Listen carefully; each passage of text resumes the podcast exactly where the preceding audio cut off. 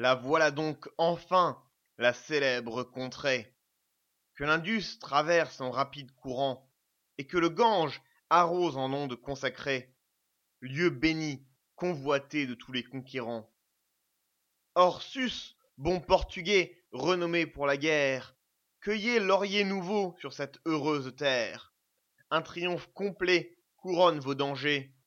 Cette région si riche va vous récompenser.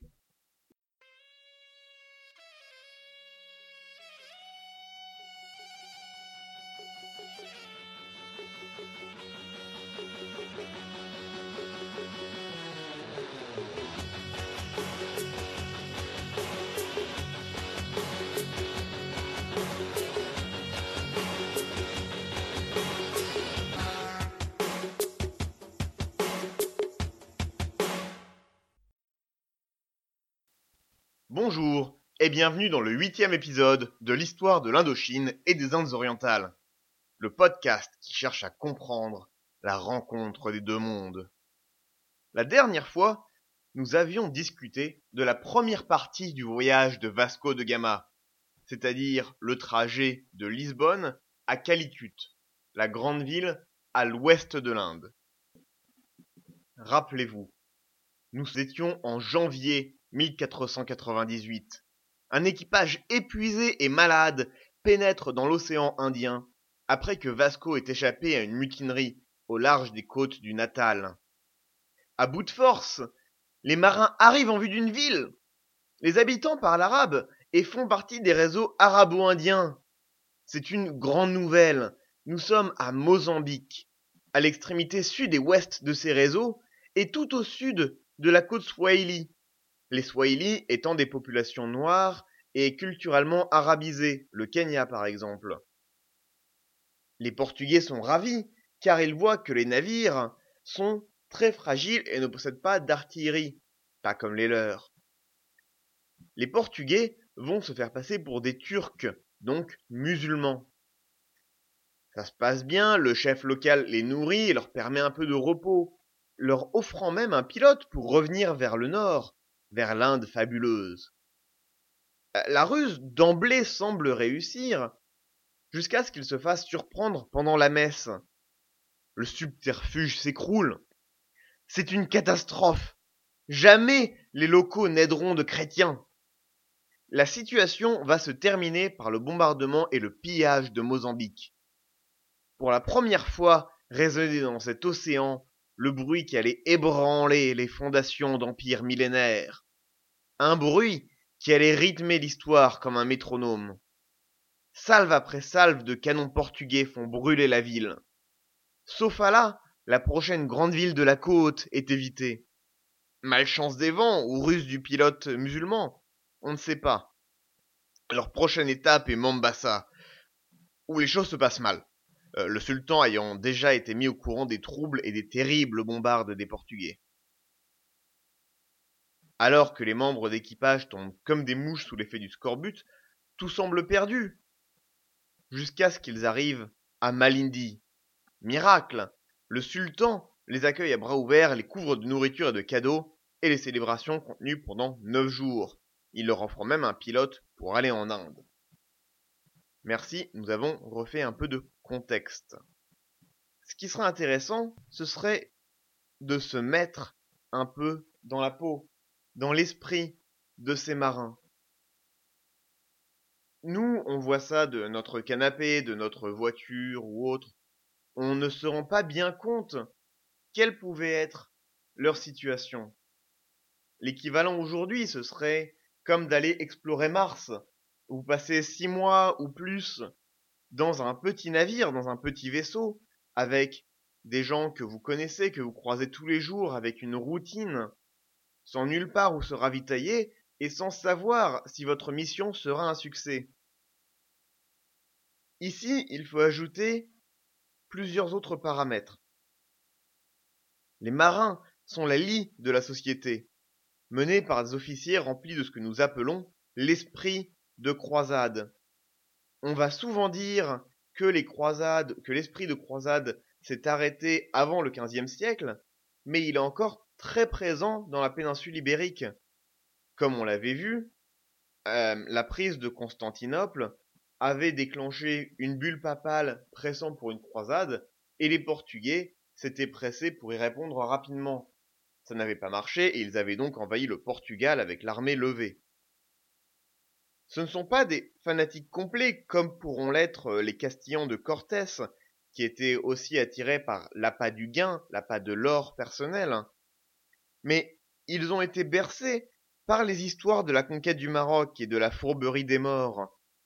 À l'autre bout de l'Europe, les hordes turques innombrables déferlaient sur les Balkans, ayant pris Constantinople l'Éternel quarante ans avant. La chrétienté était la minorité. Une minorité en état de siège, moins avancée, moins nombreuse. L'Apocalypse était en chemin. Dans cette situation, seuls des hommes courageux pouvaient sauver l'Europe. Dans cette situation catastrophique, la pitié n'était pas permise. Des actions héroïques, voilà le dernier espoir. C'est pour cela qu'elles étaient là prendre contrôle du trafic des épices, s'allier au légendaire roi Jean, brûler la Mecque, voler le corps de Mahomet et reprendre l'Égypte comme étape avant Jérusalem. Petite note, il ne connaissait pas la Kaaba et pensait donc que la Mecque était importante parce qu'il s'agissait du tombeau de Mahomet. Comme ils n'y ont jamais été, je pense que cette erreur perdurera assez longtemps. Donc sans aucun doute, c'est probablement quelque chose d'assez proche qui était répété pendant des mois, des mois et des mois dans cette caisse de résonance qui étaient les bateaux. C'est très intéressant pour comprendre ce qui va se passer et pourquoi ils réagissent ainsi. Tout le long du voyage, on les sent assez nerveux, sur les nerfs et un peu agressifs. Et de chez nous, c'est facile de se dire tiens, ce sont des barbares, ce sont des monstres, sans se remettre dans le contexte de l'époque et dans leur contexte à eux. Après, il faut quand même faire la part des choses, notamment avec l'historiographie la plus courante, où Vasco de Gama est décrit comme un héros, les épaules larges et le regard d'acier. Il est quasi surhumain, prêt à subjuguer l'Orient. Ces péripéties sur la côte Swahili, notamment le sac de Mozambique, sont attribuées à la malice et à la fourberie des musulmans. Il arrivera ensuite à Calicut, où tout se passe bien, et là il étonne les locaux par la magnificence de ses vaisseaux avant de repartir, etc., etc. C'est magnifique, c'est beau, comme les Portugais sont puissants, et les pauvres locaux ébahis par la richesse. Cette version est représenté dans plusieurs médias, notamment les tableaux, comme ce que j'ai pu poster sur la page Facebook L'histoire des Indes orientales. Dans ces tableaux, vous voyez Gama en grand habit, propre sur lui, debout, montrant, présentant, exaltant la richesse, face à des locaux, à moitié habillés, entassés les uns sur les autres, surpris et presque peureux. On sent la, sueur d'angoisse qui coule d'eux. Après tout, Gama ne fait-il pas partie des grands découvreurs? N'a-t-il pas découvert les Indes fabuleuses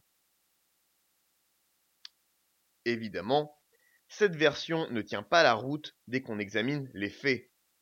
C'est une histoire tout publique qu'on apprend aux enfants en cours d'histoire, mais elle prend la réalité à contre-pied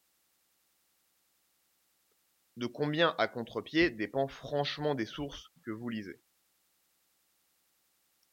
Nous avons déjà vu, dans l'épisode 7, que Vasco de Gama était légèrement susceptible. J'espère pouvoir revenir sur l'histoire et l'importance de la technologie d'artillerie et la technologie navale un peu plus tard, peut-être dans un épisode bonus, mais sachez juste qu'au cours du XVe, les Européens font de grandes avancées dans la fonte de canons, notamment de canons en bronze, permettant la création de pièces plus petites, moins chères et beaucoup plus mobiles.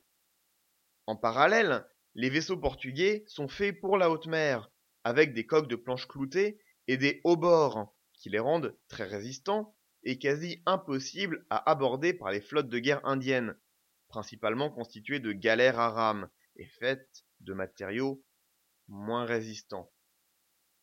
En combinant beaucoup de canons sur des vaisseaux résistants et mobiles, Gamma a une arme ultime en mer qui lui assurera une suprématie totale jusqu'en 1527, 30 ans plus tard.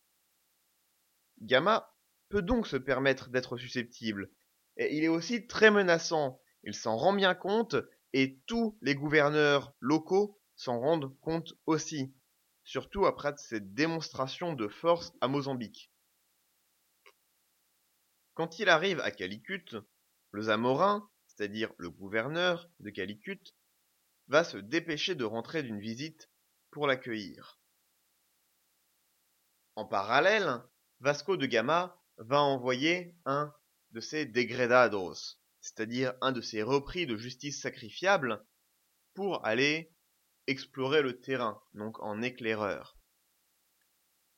Ce Joao Nunez va aller se promener, ébahi par la richesse de cette ville, qui était un des grands centres des réseaux commerciaux de l'océan Indien, qui sont extrêmement résistants, extrêmement anciens et extrêmement stables, avec notamment un capitalisme très avancé au niveau du crédit et des réseaux financiers. Fernand Braudel en parle beaucoup et est relativement admiratif. Notre ami Nunez se balade donc, donc habillé en portugais de façon assez distinctive, vu que la plupart des locaux se baladent pas forcément en pagne, mais moins vêtus. Je veux dire qu'il fait plus chaud. Tout d'un coup, voilà qu'il entend quelque chose de bizarre. Quelqu'un l'interpelle en castillan, c'est-à-dire en espagnol. Par le diable Que fais-tu donc ici? Deux marchands de l'ouest de la Méditerranée l'interpellent. Ils n'en croient pas leurs yeux. Des Portugais, des chrétiens ici? Ils lui demandent Mais es-tu donc seul? N'y a-t-il que des Portugais? Il leur répond Oui, car le roi du Portugal a empêché les souverains d'Europe d'y envoyer qui que ce soit. Nous sommes venus chercher des chrétiens et des épices, selon que ce soit lui ou, plus généralement attribué, à Vasco de Gama. Leur réponse est simple. En paraphrasant, vous n'auriez pas pu tomber mieux, il y en a plus que vous pourriez imaginer. C'est la fortune qui vous a conduit ici. Tout semble bien aller. Le Zamorin va leur envoyer une escorte pour arriver chez eux, pour arriver à l'audience. Cette escorte va rendre les commandants portugais assez nerveux. On comprend pourquoi. Il s'agit de 200 hommes armés, armes à la main. Pas des épées au fourreau de façon cérémoniale. Non, non, non. Épée à la main, ils les escortent jusqu'au palais du Zamorin. Sur le chemin, l'anecdote veut qu'il se soit arrêté à un temple hindou, persuadé qu'il s'agit d'une église chrétienne. Euh, notre fameux chroniqueur va y aller et va se dire Maintiens, c'est très beau, on dirait vraiment une église, c'est quand même un peu bizarre qu'il y ait beaucoup de saints qui aient des dents qui dépassent de 10 cm de leur bouche et que tous aient 4 ou 5 bras. Il voyait évidemment des représentations de Shiva, mais ça ne les ferait pas du tout. Il pensait que c'était une secte chrétienne un peu comme les Nestoriens c'est-à-dire légèrement hérétique, mais tout de même chrétien.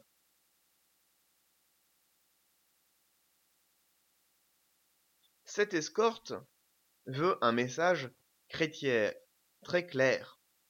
Vous êtes bienvenus, mais ne foutez pas la merde. Ce n'est pas Mozambique ici. Vous êtes sous bonne escorte, et si vous essayez quoi que ce soit, ça va mal se passer. Le Zamorin va donc recevoir Gamma. L'entrevue se passe relativement bien. Lors d'un entretien privé avec le Zamorin, Gamma va quand même affirmer qu'il n'est pas là pour les épices ou les pierres précieuses, car son royaume en déborde et il ne saurait qu'en faire.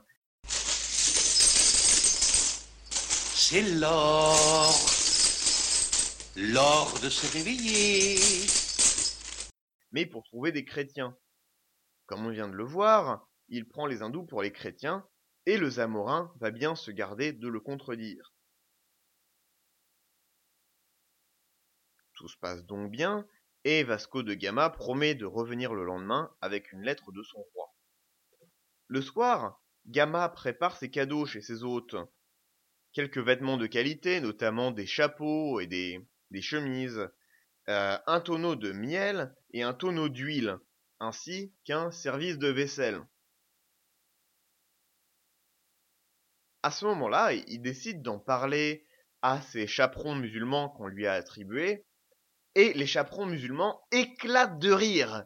Ils lui disent Arrêtez, vous ne pouvez pas faire ça, c'est ridicule.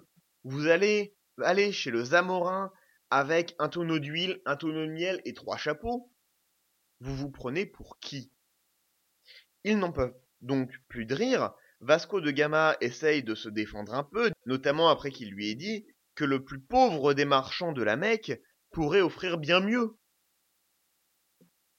Vasco de Gama est un peu confus et va donc attendre quelques jours pour y arriver.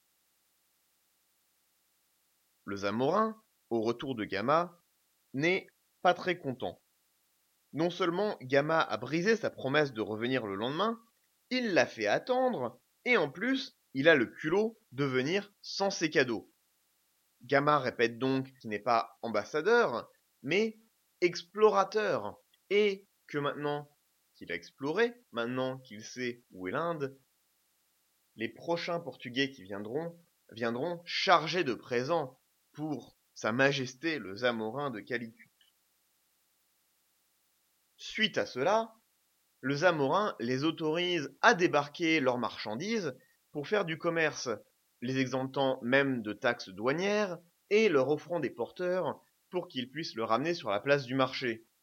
Ça se passe donc relativement bien, mais quand Vasco de Gama essaye donc de lui envoyer quelques présents et de lui dire écoutez, ça se passe très bien, nous allons laisser un facteur sur place, donc un Feitor, que nous avions pu voir plus tôt, et repartir chez nous, le Zamorin lui répond Pas du tout. Si vous voulez partir, il faut payer 600 séraphins ce qui est une somme assez considérable, même si je n'ai pas euh, la traduction exacte. Vasco de Gama, qui entend cela quand il était rentré sur son bateau pour les préparatifs, n'aime pas du tout ça. Il sent le guet-apens, il sent le piège. Et vu les relations qu'il avait eues sur la côte de l'Afrique, et vu l'état d'esprit que nous avons décrit en début d'épisode, c'est dur de le contredire.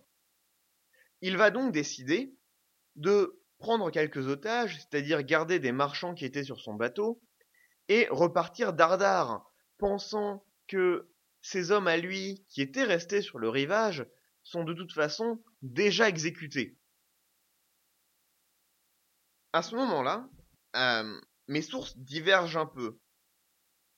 Le chroniqueur, qui est relativement candide sur la plupart des choses, nous dit tout simplement ils sont partis, et au moment de partir, alors qu'ils s'éloignent de la côte, une flottille de petits vaisseaux remplis de soldats en armure et armés s'approche d'eux et tente de les stopper.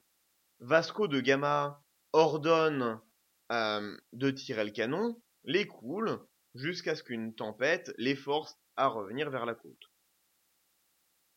j'ai une autre version bien plus sensationnaliste, mais que je ne trouve pas vraiment ailleurs, qui nous dit que le Zamorin avait autorisé Vasco de Gama à partir et à remplir son vaisseau avant tous les autres. Vasco de Gama a accepté, dit très bien, ça me va, mais au moment de partir, catastrophe, il se rend compte qu'il y a déjà des vaisseaux affrétés prêts à partir pour la Mecque. Là, il les coule, prend des otages et va aller dans une frénésie d'horreur, coupant euh, les oreilles et les nez des gens, cousant des oreilles et des nez de chiens à la place, envoyant les mutilés sur une barque sous une montagne de corps et faisant brûler la barque en vue de tout le monde. Vraiment, du niveau d'un film d'horreur, c'est assez dérangeant à lire. Or, notre chroniqueur n'en parle pas du tout. Et il s'agit bien de la personne qui a dit Ah oui, un jour notre pilote nous a dit que une île était en fait la terre ferme. On pense qu'il nous racontait n'importe quoi, du coup on l'a fouetté, et on a appelé l'île île des fouettés, et une autre fois on a torturé des pilotes musulmans avec du larbouillis en guise d'huile. C'est quelqu'un d'assez candide, d'assez presque naïf dans sa narration. Il ne cherche pas à embellir les choses. S'il dit que quelque chose s'est passé, quelque chose s'est passé. En l'occurrence, il ne nous dit pas une chose aussi importante, et surtout la séquence des événements ne colle pas du tout. En l'occurrence, j'aurais plutôt tendance à faire confiance à la chronique de première main qui me dit que ça ne s'est pas passé. Vasco de Gama s'éloigne donc et va arriver après avoir longé la côte, espérant faire un plus gros chargement d'épices, à une ville un peu au sud qui est en guerre avec Calicut. Il s'agissait de Goa, en tout cas d'une île au large de Goa, qui deviendra leur centre commercial, politique et culturel dans l'océan Indien pour les siècles à venir. Plusieurs choses se passent, une flotte arrive de Calicut pour tenter de les couler. Ce n'est pas exactement ce qui va se passer, la flotte va se faire décimer par les bombardes. Il croise un type qui parle le vénitien et qui dit qu'il est au service d'un grand seigneur. Ce type va se faire offrir un fromage, pourquoi pas. Et ensuite, début octobre, la flotte repart. Le retour va être affreux. Ils avaient mis 23 jours pour y arriver, parce qu'ils avaient bénéficié des vents de la mousson. À retour, ils vont contre le vent et vont prendre plus de 130 jours pour revenir à Malindi. 130. À ce point-là, l'équipage est en très mauvaise condition, tous à moitié morts, beaucoup complètement morts, et globalement, le voyage de retour est affreux. Euh, le frère de Vasco de Gama, Paul da Gama, son aîné, mourra d'ailleurs en route en Afrique de l'Ouest. Vasco de Gama arrivera enfin en fin d'été, début d'automne, mais il arrivera après ses bateaux, car il avait attendu dans les Azores pour euh, aider son frère à récupérer. Il sera traité en héros, surtout quand tout le monde se rendra compte de la différence du prix du poivre. C'est-à-dire, le poivre qu'ils avaient ramené avait coûté plus de 100 fois moins cher que le poivre qu'on achetait aux Vénitiens et qui passait par la route de terre. Cela allait motiver l'appât du gain de tous et motiver les prochaines expéditions. L'Empire portugais venait juste de commencer. Et Voici, nous avons fini Vasco de Gama, nous avons fini le XVe siècle et les explorations. À partir de cela, nous serons dans un autre cycle, le cycle de l'installation, avec notamment Albuquerque, le premier vice-roi des Indes. Ce fut une histoire assez intéressante et qu'il fallait bien étudier. Je ne suis tout de même pas fâché d'en avoir fini. Cela fait deux mois que j'attendais de pouvoir enregistrer cet épisode. Et enfin, Vasco de Gama, je n'ai plus à entendre parler de toi. J'en suis ravi. Prochain épisode, nous verrons donc Albuquerque et nous essaierons d'aller un peu plus vite pour voir plus les grandes tendances sur les prochains épisodes, les grandes tendances sur le siècle. Je pense tout de même qu'il était très utile de raconter un peu plus en détail cette épopée de Vasco de Gama, car c'est quelque chose qui est très courant, tout le monde a entendu parler de Vasco de Gama, mais peu de personnes connaissent vraiment l'histoire. Ce n'est qu'une figure qui apparaît sur un ou deux tableaux ou une date dans les livres d'histoire. Il fallait donc aller en détail. Une petite note. Le podcast est maintenant disponible sur Stitcher, sur Blobry, sur Podcast Addict et toujours sur SoundCloud. Merci d'avoir écouté et à bientôt.